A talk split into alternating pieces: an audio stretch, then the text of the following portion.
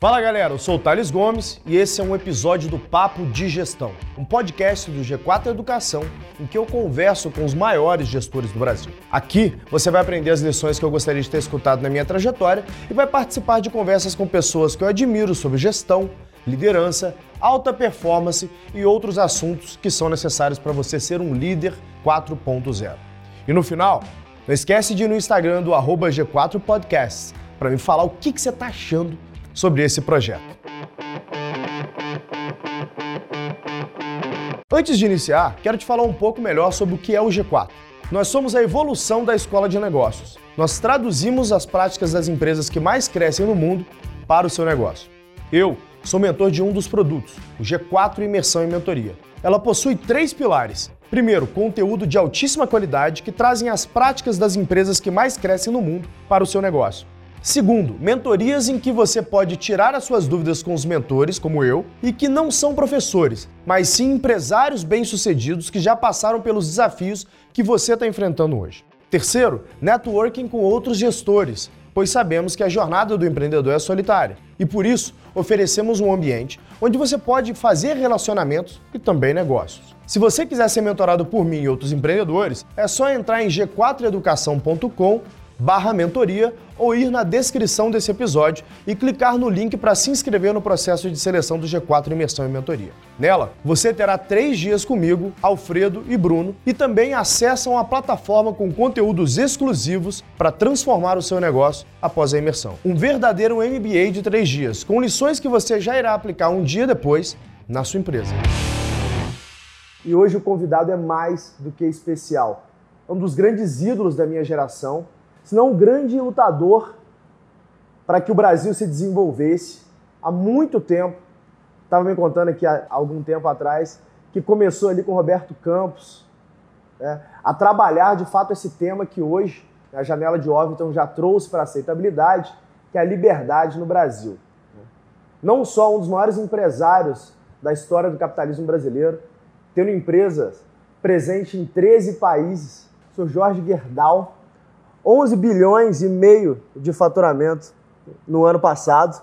Está aqui para bater um papo com a gente, para poder falar com a nova geração de CEOs o que, que a gente aprendeu durante esses anos de luta para poder construir o Brasil. Seu Jorge, prazer ter o senhor aqui conosco. Não, prazer é todo meu. o senhor estava me contando anteriormente que começou essa luta pela liberdade no país traduzindo livros ali junto com Roberto Campos. É, nós tínhamos um grupo pequeno no qual Donald Stewart e Roberto Campos eram os principais líderes, né?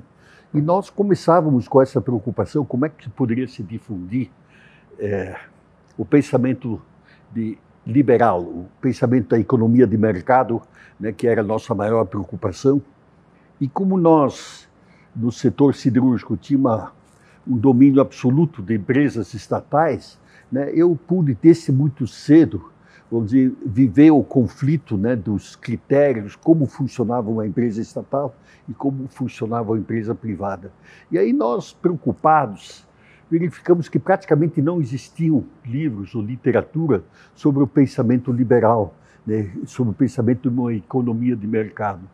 E realmente, vamos dizer, Roberto Campos e o professor Bulhões, quando no governo, fizeram avanços importantes mas, de qualquer forma, a estrutura do país, de qualquer forma, pelos governos anteriores e todo o pensamento era predominantemente com uma visão estatal, tudo se resolvia através do intervencionismo estatal e que até hoje, vamos dizer, de uma forma ou outra, nós carregamos isso e felizmente nós estamos vivendo um momento absolutamente novo. Né?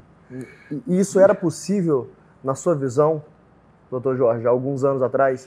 Você imaginava um Brasil que um, um Brasil que tivesse acesso a crédito, um Brasil onde a minha geração discutisse como inevitável uma privatização dos Correios, uma privatização das, da, da, Petrobras.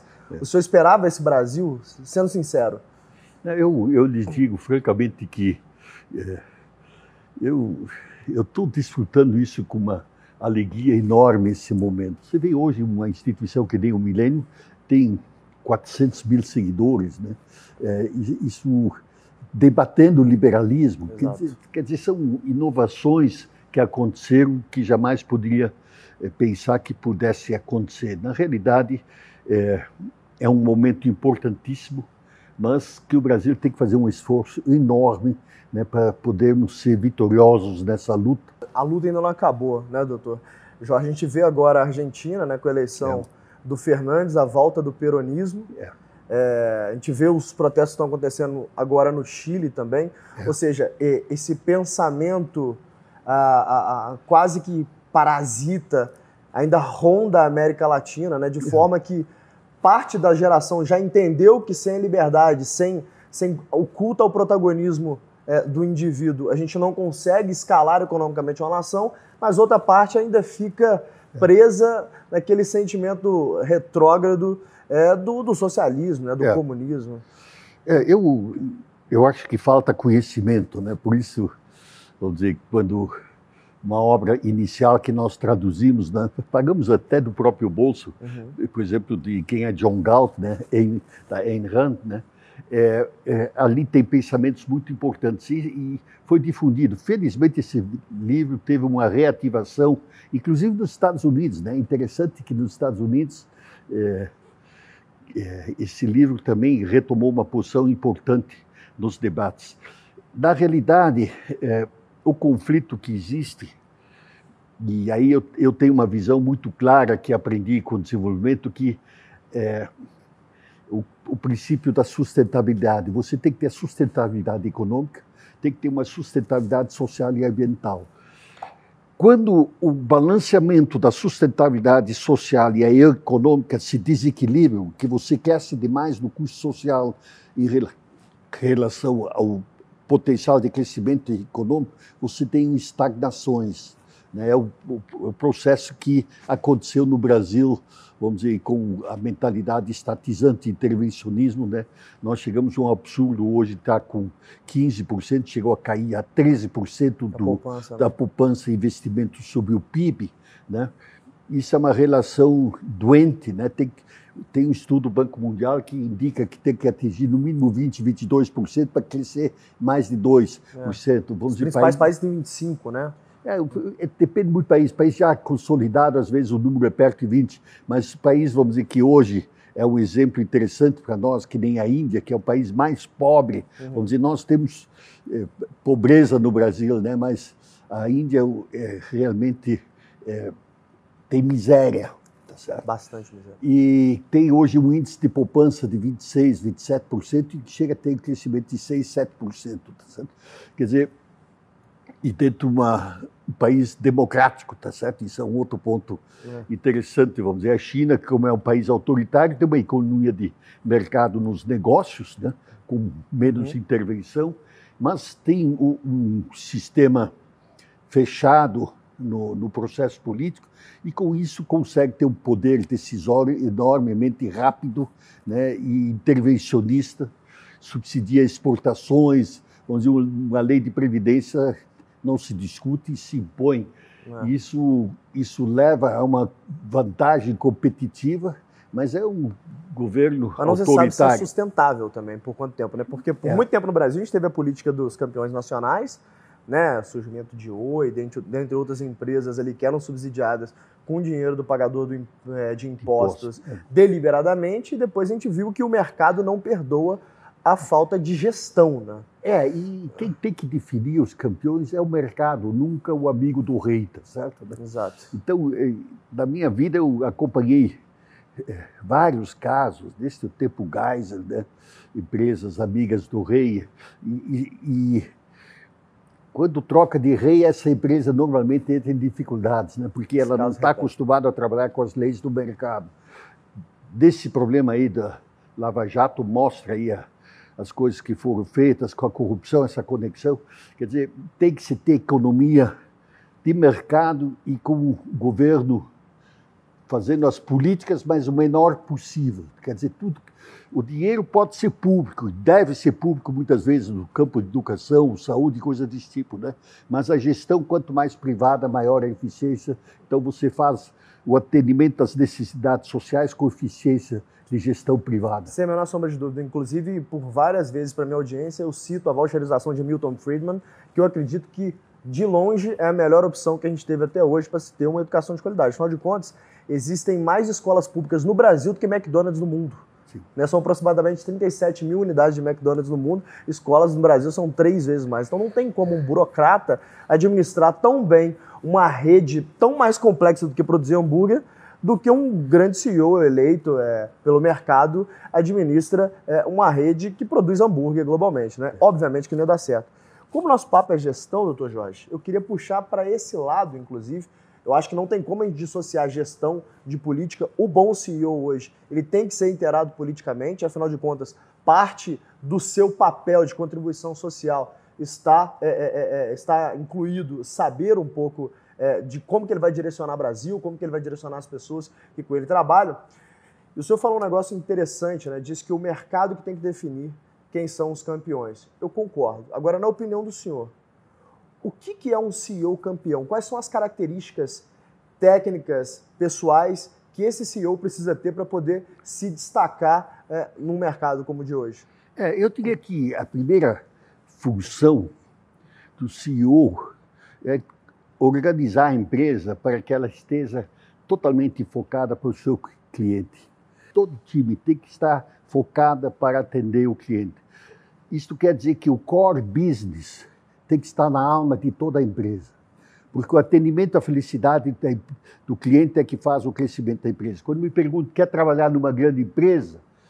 Aí eu digo, olha, eu prefiro trabalhar numa pequena empresa com um cliente satisfeito, que essa pode ficar grande, do que uma grande empresa com um cliente insatisfeito, que essa morre. Tem razão. Então, é, esse, esse conceito, vamos dizer, e por isso também como gestor, é uma discussão delicada, vamos dizer, é separar o que é o core business com a gestão. A gestão é meio para fazer melhor o core business, mas o Maluf largou uma frase inteligente, sabe? Que ele diz assim: perdeu o calo do balcão, perde o negócio. Tá certo? É Por isso é, é, é, um primarismo absoluto, tá certo? Mas ela tem uma verdade. Então eu, eu sinto que as empresas todas né, têm que estar sempre voltada para a, a, a, felicidade, a do cliente, felicidade do cliente. Eu concordo. E isso, hoje, com as novas tecnologias, exige mudanças eh, de ajustamento das empresas, de potencializar o conhecimento que o mercado possibilita, é, é um desafio fantástico, né? mas de forma absoluta. De né? fato. Né? Isso, e, e, muitas vezes, inclusive as empresas, quando passam para a segunda geração, terceira geração, perdem esse feeling, né? e sempre tem que se voltar para esse conceito. E isso eu ponho em primeiro lugar. O segundo ponto que eu acho que é, é, esse tema que eu toquei há pouco, já repito ele, é o conceito da sustentabilidade. A empresa tem que fazer a sustentabilidade econômica? Mas ela tem que estar inserida no social. E aí entra no ponto que você tocou, que eu acho que o país não vencerá seus desafios políticos sem a participação da sociedade civil. A pressão, a sadia pressão da sociedade civil sobre o processo político é que vai fazê-lo evoluir. Porque a tendência, se você não cuida, os políticos se acomodam aos seus interesses. Eles têm que ser pressionados. E aí eu digo que o empresário, dentro da sociedade civil, no meu entender, tem uma responsabilidade enorme. Essa maturação no Brasil, eu acho que deixa a desejar ainda, tá certo? Porque é, normalmente as nossas entidades de classe defendem o seu interesse específico. Exato. E sabe fazer isso, tá certo? Agora, o interesse maior passa pelo Brasil. Não há interesse setorial que possa ser atendido satisfatoriamente se os problemas e as soluções necessárias ao país não são atendidos. E aí existe um, um desenvolvimento ainda, no meu entender, que cabe ao empresariado, para a elite, e eu tenho dedicado grande tempo esforço meu ajudando, seja com PGQP, MBC, Junior Achievement e outras instituições, uhum. né, que apoio também a instituição de todos, eh, todos pela educação, né, e, uhum. e ainda do parceiros voluntários, né? são, são instituições no campo social que eu procuro me envolver e apoiar, porque Mas o mais importante é o apoio no desenvolvimento, do aprimoramento da política. O país, que nem o Brasil, é muito grande, consequentemente, a condução política não é fácil, né? Não e aí é preciso a experiência, a cultura de gerencial que o setor privado tem, tem que tentar, de, de, temos que tentar levá-lo também o setor público. Faz sentido. Você sabe que eu tenho um grande amigo que ele é da equipe do Paulo Guedes, uma das pessoas chaves da equipe do Paulo Guedes. Ele me disse uma vez que eu perguntei qual é a maior diferença da indústria privada é, para o setor público. Quando você chegou em Brasília, o que mais te chocou? E essa pessoa falou comigo, cara, o que mais me chocou é que você não consegue mover nada em Brasília sem que você mova alguns grupos de interesses. Então, qualquer coisa que você quiser fazer, existem grupos de interesses que são contra aquilo que você quer fazer. Então, é por isso que é difícil destravar alguma coisa. É importante trazendo também para o primeiro ponto que o, que o senhor comentou, doutor Jorge, falando sobre a empresa ser customer-centric. Né?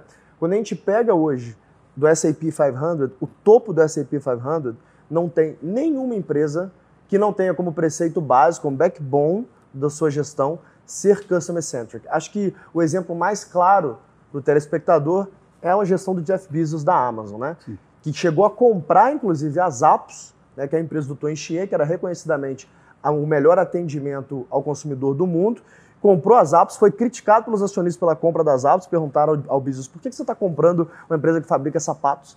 E ele respondeu: não estou comprando uma empresa que fabrica sapatos, estou comprando a melhor cultura de atendimento do mundo.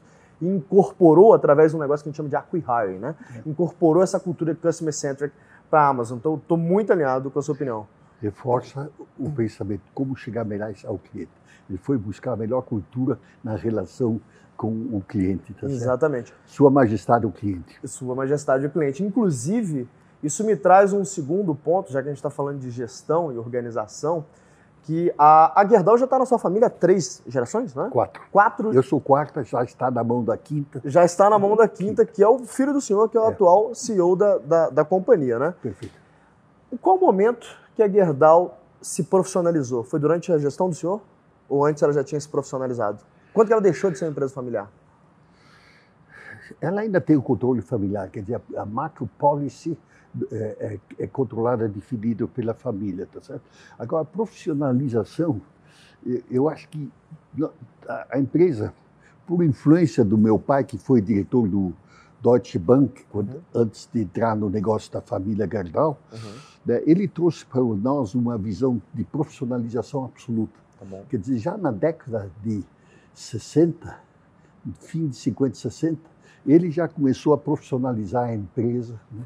tornar os, os, profissionais acionistas da empresa optativamente. Tá então, nós, nós, sempre nos movemos é, por uma visão de profissionalização. E o segundo ponto, vamos dizer, nós, é, muito cedo, trabalhamos é, na busca de benchmark mundial. Nós nunca nos satisfizemos com atingir patamares de competitividade ou eficiência é, local.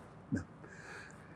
Nós sempre olhamos, e já na década de 80, vamos dizer, por exemplo, nós fizemos um acordo com as principais usinas siderúrgicas do Japão, trouxemos de lá a visão de total quality, controle, domínio total do processo para atingir produtividades maiores. Então, a visão profissional, né, ela, ela entrou muito cedo. muito cedo. Meu pai exigia que no terceiro dia útil, hum. com todas as unidades espalhadas, né, tivesse os resultados, balanços todos na mesa. No terceiro dia útil? Nós praticamente nascemos no nosso crescimento com uma visão de profissionalização absoluta, tá certo? Né? Sabe o que mais me destaca nessa sua fala, doutor Jorge? A importância que o senhor dá para os KPIs, para os relatórios de performance, como o senhor disse, que é uma cultura que, que seu pai provavelmente trouxe Sim. do Deutsche Bank, né? É. Do terceiro dia útil, todos os meses, globalmente, é. todos os relatórios estavam na mesa. Eu costumo dizer né, para minha audiência que quem não mede não gerencia, né? O gestor 4.0, esse, esse novo modelo de gestão é, que eu posso atribuir ao senhor também, é aquele que a gente não gerencia por feeling a gente gerencia por métricas, né? quase que uma gestão, uma engenharia de gestão. É. Né? A gente tem o, o, os dados gritam para a gente o que a gente precisa é, é, fazer. Né? Em algum momento, durante essa trajetória é, do senhor na frente da Gerdau, o senhor teve que lidar com alguma situação diferente disso com algum gestor que não acreditava tanto nessa cultura de métricas e queria tomar decisões mais por base de feelings? Ou sempre foi um preceito da sua gestão trabalhar com a gestão é, mais direcionada para os KPIs? Essa definição né, de atingir metas e ter indicadores de medição de patamar internacional, eu digo assim, na empresa, quando isso entra na cultura, as empresas são casas que têm uma cultura, para um lado para o outro. Uhum. Se, quando você constrói uma cultura nessa linha, né, não, não dá chance. O, o, o, executivo, a pessoa que não, não adere a uma filosofia, ele é expelido, não precisa fazer muita força. A tá própria certo? organização. A organização espere. Tá? É, é um processo muito interessante ter uma estrutura de sustentabilidade, uma cultura política né, que se ajuste às dimensões e às necessidades que o país tem. E eu acho que nós estamos, vamos dizer, atrasados nesse processo de evolução. Tá? De fato estamos. E uma das coisas que eu coloco como preceito da minha gestão, acho que ambos somos libertários aqui, né? Por ter essa cultura de resultados, obviamente fica mais fácil também destacar a meritocracia, né? Aquelas pessoas que de fato atingem mais resultados deveriam ser melhores remunerados, deveriam ter mais destaque é, na organização. Eu tenho um framework de gestão, doutor Jorge, que eu chamo de gestão libertária. O que é isso? É o alinhamento do interesse do indivíduo com os interesses da companhia. Então eu uso o egoísmo do, do indivíduo ao seu favor. Por exemplo, uma das ações que grande parte da minha indústria, a indústria de tecnologia, utiliza é da stock option, né? direito de subscrição de, de, de, ações. de ações pro é, funcionário para que ele seja comprado com o negócio, para que ele se sinta dono do negócio. É, é, o senhor já trouxe essa cultura para a Gerdau desde a época da sua gestão? Hoje a Gerdau tem cultura de dar stock option para funcionários? Como que funciona esse, essa, essa questão é, ali dentro da sua gestão? É, nós temos um sistema de meritocracia estruturado, vamos dizer, toda a vida e, e, e até níveis básicos, tá certo? Para uhum. estimular a premiação. É, eu comecei a minha vida uhum. né, medindo as rotações que uma máquina de pregos tinha para saber quantos pregos fazia por minuto, tá certo? E tinha um caderninho que o operário eu tinha 17, 18 anos, tá certo? Quando começou? Né? Ganhando prêmio pela produção. E se calculava quantos pregos tinham num quilo, tá certo?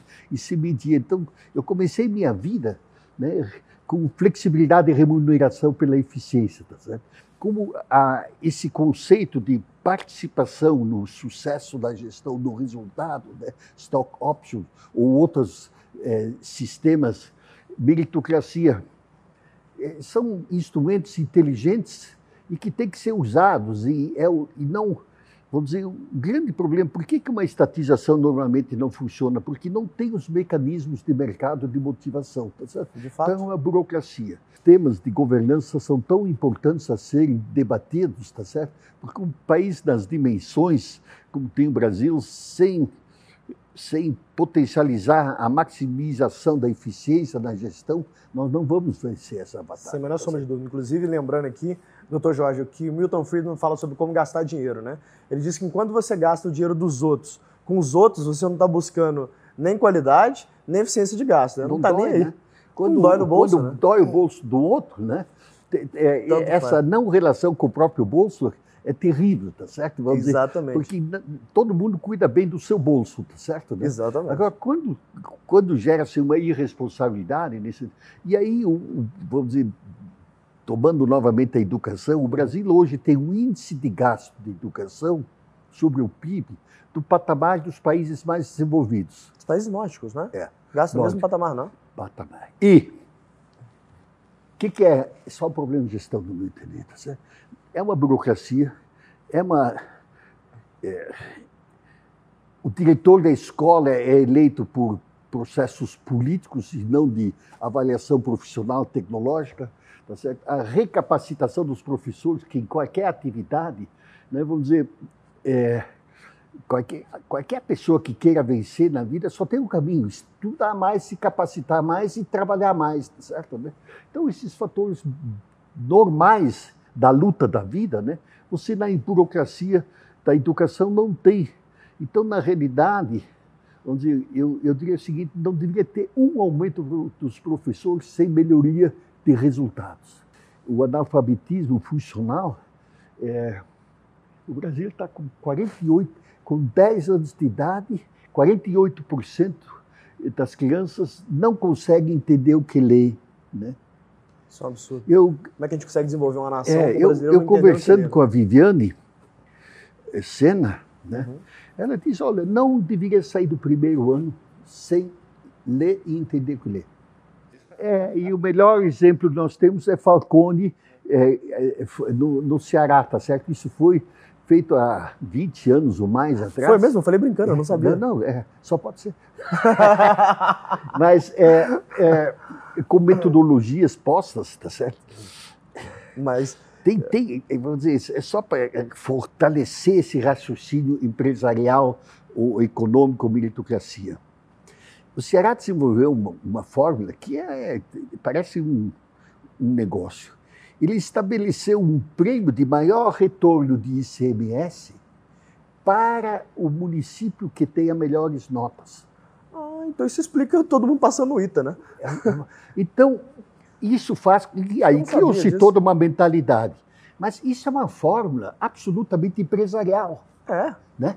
De, É é uma objetivos, né? meritocracia a nível de município. Sim. Sabe que uma das maiores disputas que existe no Ceará Ah, é encontrar, o, quando o prefeito é eleito, encontrar o melhor secretário de educação, porque isso é um investimento que vai aumentar a sua Fantástico, receita. Então, eu não sabia disso. é, mas eu, isso reforça um pouco, vamos dizer, essa minha posição quase primária de que o tema é gestão. Se debate muita teoria, tá certo? Uhum. Mas lá no chão de fábrica, lá no chão, chão de escola, né, a relação professor-aluno é o tema mais importante a ser desenvolvido. É um tema de gestão. E para isso toda a estrutura. é, Precisa ser desenhada para isso, né? eu estou trabalhando num projeto Hum. com um amigo meu, que agora é, é uma startup, Uhum. a a Protec, ela faz o levantamento de aula por aula. Os pais ficam na hora sabendo se a criança está matando aula ou não. Ah, é? Acompanha a É uma matéria caderneta digital. digital. Olha só. As faltas dos alunos, qual a classe que falta, o professor faltou, etc. Na hora. Tá certo? Normalmente, com a burocracia de papel, leva três meses. Conseguimos uma melhoria de 65% de redução nas faltas das crianças. tá? Uhum. E uma melhoria de notas de 25% a 30%. E, e, e Em é quanto extremo- tempo de teste, doutor Jorge? Em quanto tempo de teste? Tem o quê? Um ano? É, não menos, foi meio semestre. É, é, a coisa é impressionante, o resultado vem no, no mês Muito seguinte. significativo, né? Em tão É. tempo. E com custo baratíssimo ainda. Então, eu estou entusiasmado porque é uma solução no chão de fábrica, tá certo? Né? Lógico que quem, quem acredita da- no envolvimento das equipes, das pessoas, né? professores satisfeitos, o único que está acontecendo é a reclamação dos alunos que, nas observações da pesquisa, disseram assim, pô, agora não posso mais matar aula. que fantástico. Olha, inclusive isso traz para um tema que eu gostaria de tocar com o senhor, doutor Jorge. O senhor falou agora dessa, eh, dessa startup Protec, né? É. Que o senhor está apoiando e que, tá, eh, que visa aí transformar a relação do- dos pais com, com os alunos na escola, né? fazer essa caderneta digital. Como que o senhor enxerga esse movimento de startups que surgiu no Brasil de fato mesmo há uns 15, 20 anos atrás, Sim. mas agora hoje é predominante a preferência do jovem, né, quando ele sai da universidade, em montar uma startup, em empreender. Porque eu me recordo que é o seguinte, quando eu me formei, doutor Jorge, ali por volta de 2007, 2008, todo mundo da minha geração queria ir para banco, consultoria ou para as grandes empresas como a do senhor trabalhar. Hoje em dia é unânime. Quando eu vou na faculdade, pergunto, quem quer empreender? Levanta a mão. 90% da turma levanta a mão. Uma maravilha. O senhor acha uma maravilha? Eu acho isso fantástico. Mas isso vai contra a sua gestão, Ana Gerdau, né? Como é que a gente consegue contratar boas pessoas se as boas querem empreender? Eu tenho que ser competitivo. Na hora que o mercado me força a me tornar melhor, eu estou achando uma maravilha. Eu tenho uma piada de um americano que eu assisti numa conferência, Ah. ele se aposentou. Né? E aí, a última frase, agradeceu para todo mundo. Aí, na última frase, ele disse: E agora, meu agradecimento final aos meus concorrentes, porque eles me obrigaram a trabalhar todos os dias às sete da manhã para eu chegar onde eu estou, tá certo? Teve um, um jornalista que escreveu um artigo que a tecnologia eh, vai acabar o com o capitalismo. E eu digo assim, ao Pelo contrário. contrário. O capitalismo é um troço genial que hoje está procurando apoiar as startups, tá certo? Exato. E as maiores empresas do mundo estão no campo da tecnologia. Então nós temos no capitalismo meia dúzia das grandes empresas que atingiram o patamar máximo de capital investido em resultados, tá certo? E lá embaixo na garagem, tá certo? O capital vai lá procurar apoiar. A burocracia da grande empresa, né?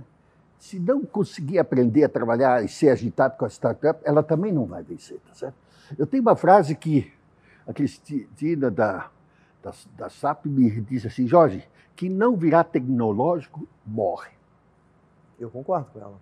É interessante a frase, né? É interessante. Então, é, como isso já acontece na nossa vida pessoal, né? mas na estrutura das empresas, né? existe um absoluto rompimento para acompanhar essa revolução toda. E como que o senhor acha que a gente pode impedir que os glóbulos brancos das grandes empresas acabem sufocando as iniciativas de inovação dentro de, eu estou falando de conglomerados como a Gerdau, que está em 13 Sim. países, fatura 11,6 é. bi ano. Como que a Gerdau trabalha inovação lá dentro? Através de hubs de inovação, investindo em startups? É. Como é que é a política hoje é, de inovação nós, da Gerdau? Nós, nós, procuramos desenvolver um relacionamento com as startups, tá uhum. certo? E, e, temos processos de integração. Né? É, abrimos um núcleo na Califórnia, tá certo? Pra... Ah, vocês estão no núcleo na Califórnia? É, mas para acompanhar as evoluções tecnológicas mais de perto ainda. Tá Legal. Tá Se fosse traçar uma linha para 10 anos, qual conselho que o senhor deixaria para o filho do senhor que está agora como, como líder principal da Gerdau, como CEO? Como que o senhor enxerga essa indústria pelos próximos dois anos? Onde, 10 anos? Onde que está o desafio, de fato, é, é, da Gerdau? É. Bom, o aço continua sendo um produto ainda insubstituível, tá certo? Uhum. Nós sabemos claramente que existem modificações grandes é, na estrutura do consumo do aço, né? e, mas de qualquer forma é um produto ainda praticamente insubstituível poderá receber complementações. Existe muita pesquisa também em cima do aço para é, ajustá-lo a tornar-se mais leve, mais flexível, etc. Mas então o aço tem sua caminhada, tá certo? Agora o maior tema, né, é de buscar cada vez mais tecnologias de modernização para modernizar de uma forma absoluta, para melhorar ainda mais a produtividade, os custos. Tem uma caminhada grande a, ser feita que estamos fazendo e buscando, né? Eu, eu tenho que continuar mantendo uma meta de máxima eficiência para ter o patamar das melhores do mundo. O que me traz uma outra questão, doutor Jorge, que como que o senhor consegue ser tão competitivo globalmente você não está competindo ali com Chile, com China, que tem um, um, custo de mão de obra muito menor, um custo de encargos trabalhistas, de, de, de encargos é, é de impostos muito menor para a produção, ou seja, eles conseguem produzir de forma mais barata, com menos entraves do que o senhor, e mesmo assim o senhor consegue ser um dos líderes é. globais. O que diferencia a Gerdau do resto do mundo, que mesmo com o Brasil é. segurando a Gerdau pela corda, a gente ainda consegue ser um dos líderes do mundo nesse é. setor? É, é, é, busca de eficiência interna de produção, tá certo? O mais grave disso que você mencionou é que eu sou obrigado a vender meu aço para o fabricante de máquinas, incluindo esse custo do Brasil. Então, muito pior ainda do que só na dificuldade de exportar, é que o consumidor nosso de um automóvel, certo? Como tributa na cadeia não se compensa, o sistema é de créditos físicos e não financeiros, no resto do mundo, eu não tenho gente, a papelada é toda resolvida no computador aqui, em cada estado, acredita, esse se acredita não se acredita. A energia elétrica do escritório o ar-condicionado do escritório não entra dentro do produto. Então, no mundo inteiro, o débito e crédito é financeiro. É. Então, por isso que tem impostos cumulativos, tem o custo do dinheiro, tem, tem os encargos de energia, etc. Então, isso todo o setor empresarial, seja na celulose, seja na petroquímica, etc., carregam custos não competitivos, tá certo? Então, nós temos um desafio ainda no Brasil a buscar a eficiência do setor público, mas a eficiência do custo do Brasil é decisivo, inclusive para o desenvolvimento de maior geração de empregos. Sem a menor sombra de dúvidas. Eu estou aqui com esse livro nas minhas mãos, que foi um dos livros que o Dr. Jorge citou aqui, que chegou a participar da tradução diretamente, né, Dr. Jorge? Inclusive, eu quero ler aqui, fazer um coach de uma frase que o Dr. Jorge escreveu aqui no início desse livro, foi um dos grandes guias da minha vida, A Revolta de Atlas, da filósofa Ayn Rand, né? Jorge diz que dificilmente uma obra irá colocar de forma tão clara e transparente o conflito entre o Estado e a iniciativa privada. uma realidade ainda atual em muitas sociedades, em seu esforço de empreender, gerar empregos e produção. O empresário se depara com um estado burocrático que se limita em suas ações. Várias obras históricas retratam essa mesma temática, mas somente o texto primoroso de Ayn Rand destaca o sofrimento humano gerado por todo esse processo. Eu te pergunto, doutor Jorge, o senhor é o Hank Reading aqui desse livro? O Hank Reading brasileiro? É, eu, não, eu, acho que não chega a tanto, tá certo? Mas eu, eu, eu, eu, eu esse, esse, livro, vamos dizer, me motivou muito, né? E me motivou enormemente em traduzir. Eu dou de presente para amigos, né? Vamos dizer. E eu tenho alguns amigos importantes, não, não vou citar nomes, né? Vamos dizer, mas que, que estão hoje no governo, né? Que a, a primeira leitura liberal foi com esse livro, certo? É verdade. É, então, até em nível de ministro, tá certo? Olha só. É. Acho que já sabemos quem é, né? A primeira mas, leitura mas é, é muito interessante, né? Então, esse livro realmente merece ser lido né? É. e analisado né? para o aprimoramento. Eu acho que deveria ser uma é. leitura obrigatória, todos os políticos, é. no mínimo. Tá certo? Exato. O senhor chegou a fazer parte do conselhão da Dilma Rousseff. Sim. Imagino que foi uma situação, foi, um, foi uma uma, uma, uma situação naquele momento de Brasil extremamente complexa. E eu pensando com a cabeça que o senhor talvez tenha pensado é, de nada adianta eu enxergar o problema se eu não entrar dentro do problema e tentar modificá-lo por dentro. Foi isso mesmo que o senhor pensou quando entrou no Conselho da Dilma naquele momento? É, eu, eu e um grupo grande de empresários, eu tenho uma posição, vamos dizer, eu tenho dúvida se ela é certa ou não, sabe? Eu tenho conflitos Justo. internos sobre isso. Mas meu compromisso não é com um governo ou outro governo. Meu compromisso é com o Brasil. Tem algumas ações que eu ajudei a debater, coisas assim, que eu acho que foram válidas, tá certo? Uhum. Mas é, o, o, problema é conflitante. Eu, hoje, olhando para trás, eu diria assim, bom, adiantou ou não adiantou? Tem uma vantagem, né? Eu conheço hoje gestão pública, vamos dizer, em que eu aproveito com os trabalhos que temos feito com o MBC, tá uhum, certo, uhum, né? Uhum. E são projetos enormes, né? Tanto na justiça como na, na gestão de melhoria uhum. custo Brasil, por uhum. exemplo, né? Que é um interesse eh, de enorme. toda a nação. Né? É, nós estamos chegando a números que, que, que vão a trilhão, tá certo? Vão a trilhão de custo anual que o sistema empresarial paga e deveria estar não no meio do caminho o custo, mas só no final, tá certo? São coisas desse tipo, né? Então, é, eu digo assim, eu, eu, aprendi muito, tá certo? Sofri muito, vamos Imagina. dizer também, né? Mas, de qualquer forma, eu entendo que hoje o senhor, para mim, foi um do, dos grandes guias é, nesse pleito, que é, eu entendi naquele momento que sim, enquanto empresário, eu posso e devo me envolver com política também, porque se eu quero modificar a realidade do meu país hoje, de nada adianta eu tentar modificar pelo macro, eu é. tenho que entrar no micro. É. Né? Essa é a realidade, vamos dizer. Por isso que quando eu toquei antes na responsabilidade da sociedade civil, tem que pressionar os políticos, e a sociedade civil fatalmente tem que ter a liderança e a participação intensa do empresariado. Eu não acredito que o país vai se atingir patamares de desenvolvimento né, se não participar e ajudar uh, o sistema político. Você acha que nós arrumamos a educação brasileira sem a vivência pragmática de gestão? Eu tenho assim duas metas, vamos dizer, uhum. básicas que nós deveríamos ter como brasileiros: atingir uma renda per capita no mínimo igual a Portugal, uhum. para ter dignidade em termos de saúde e educação, tá certo? Uhum. uhum. E não ter um analfabeto funcional. Não pode ter analfabeto funcional. Faz sentido. Doutor Jorge, para finalizar, eu queria que o senhor deixasse um recado para todo gestor que está ouvindo pra gente, a gente aqui nesse exato momento. E para mim, o que eu gostaria de perguntar mesmo, acho que vai ser a dúvida de todo mundo que está nos vendo nesse momento, é o que é liderança para o Dr. Jorge Gerdau? Eu diria que, é, para mim, a liderança é um processo natural que aconteceu pelos desafios. Eu enfrentei desafios e nunca fugi aos desafios. Mas eu diria que tem, tem uma pesquisa que a, que a revista Economist fez quando teve aquela falência de Enron, né? E disse o que, que uhum. se exige de um empresário, né? E aí sai na pesquisa três palavras: to be serious, prepared and frugal. Quer dizer, ser sério, né? estar preparado né?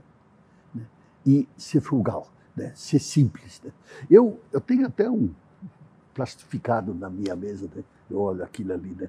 É, Esses são os três pilares, então, da três da pilares, está certo? Vamos dizer, muito importantes, né? Porque essa atitude frugal, etc., também é o único modo de você continuar ouvindo, tá certo? Né?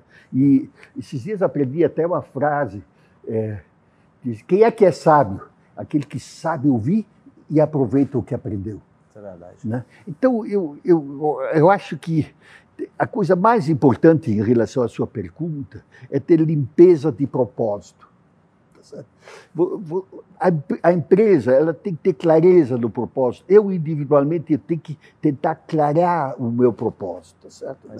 Então, vamos dizer, nós na Gerdau, assim, nó- nós realmente, quando trabalhamos com meus irmãos, nós, os quatro irmãos envolvidos no processo, né, nosso desejo era tornar uma empresa de padrão mundial, participar do benchmark mundial das melhores, tá certo?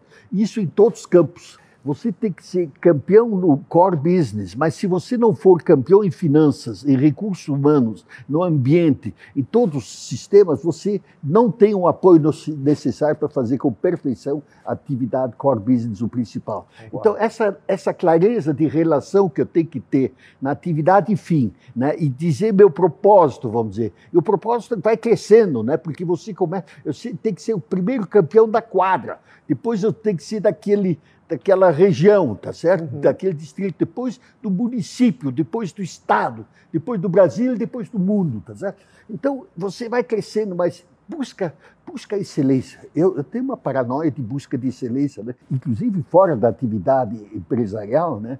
na cultura, na, no Educação. esporte, da educação. Né? Eu, eu, eu, eu digo assim, tem que buscar a perfeição, porque a perfeição, pior que ela não existe, né? A excelência não existe, porque quando eu chego lá, ela já avançou mais. Ela sempre foge de mim, tá certo? Mas eu tenho que ter, vamos dizer, no que eu participo, eu quero estar de corpo e alma, e aí dá uma alegria de louco. Isso você sabe que é uma grande lição para mim, doutor Jorge. Eu sempre coloquei isso na minha gestão também, que eu chamo de always beta. Eu estou sempre na versão beta. Estou sempre tentando me melhorar, melhorar meu processo de gestão, melhorar o meu produto. Acho que é uma característica que eu estou vendo aqui no senhor, né? Sempre preocupado em, em melhorar. Inclusive, é, me inveja a energia que o senhor tem a essa altura da vida. Mas é a excelência que me alimenta. A excelência. que eu- E como é que funciona a sua rotina? Ah, eu levanto às seis da manhã, Ah, seis e vinte estou fazendo exercício, tá certo, né? Durante uma hora, né? Faço de tudo um pouco, né? Com isso eu me mantenho razoavelmente bem e, e- e trabalho muito para não ter tempo de envelhecer. Perfeito. Essa máquina aqui, Dr. Jorge Gerdau, um dos grandes líderes da minha geração, uma inspiração para mim, deixou uma aula para gente aqui de gestão de liderança. Eu acho que uma das principais razões desse papo acontecer, Dr. Jorge, é a gente mostrar para os líderes o quanto que é importante o pensamento liberal para a construção de uma gestão é, bem elaborada. Ao longo da conversa com o Dr. Jorge, o quanto que ele valoriza né, a metrificação, a importância dos KPIs e a tratativa da meritocracia como coluna vertebral da sua gestão. Doutor Jorge, queria agradecer Não. pela presença conosco no Papo de Se Leve. Foi um prazer ter o senhor conosco Não, aqui. O prazer foi meu enorme, viu? Eu adoro debater e analisar isso porque isso me estimula a continuar na luta. Obrigado. Obrigado pela oportunidade. Obrigado o senhor pela oportunidade de bater esse papo com a gente. Então, até a próxima, gente. E aí, gostou do episódio? Se sim, não esquece de compartilhar com um amigo. Se for postar nas redes sociais, não deixa de marcar o Instagram do arroba G4podcast. Eu quero saber realmente o que você achou. Um abraço e até o próximo episódio.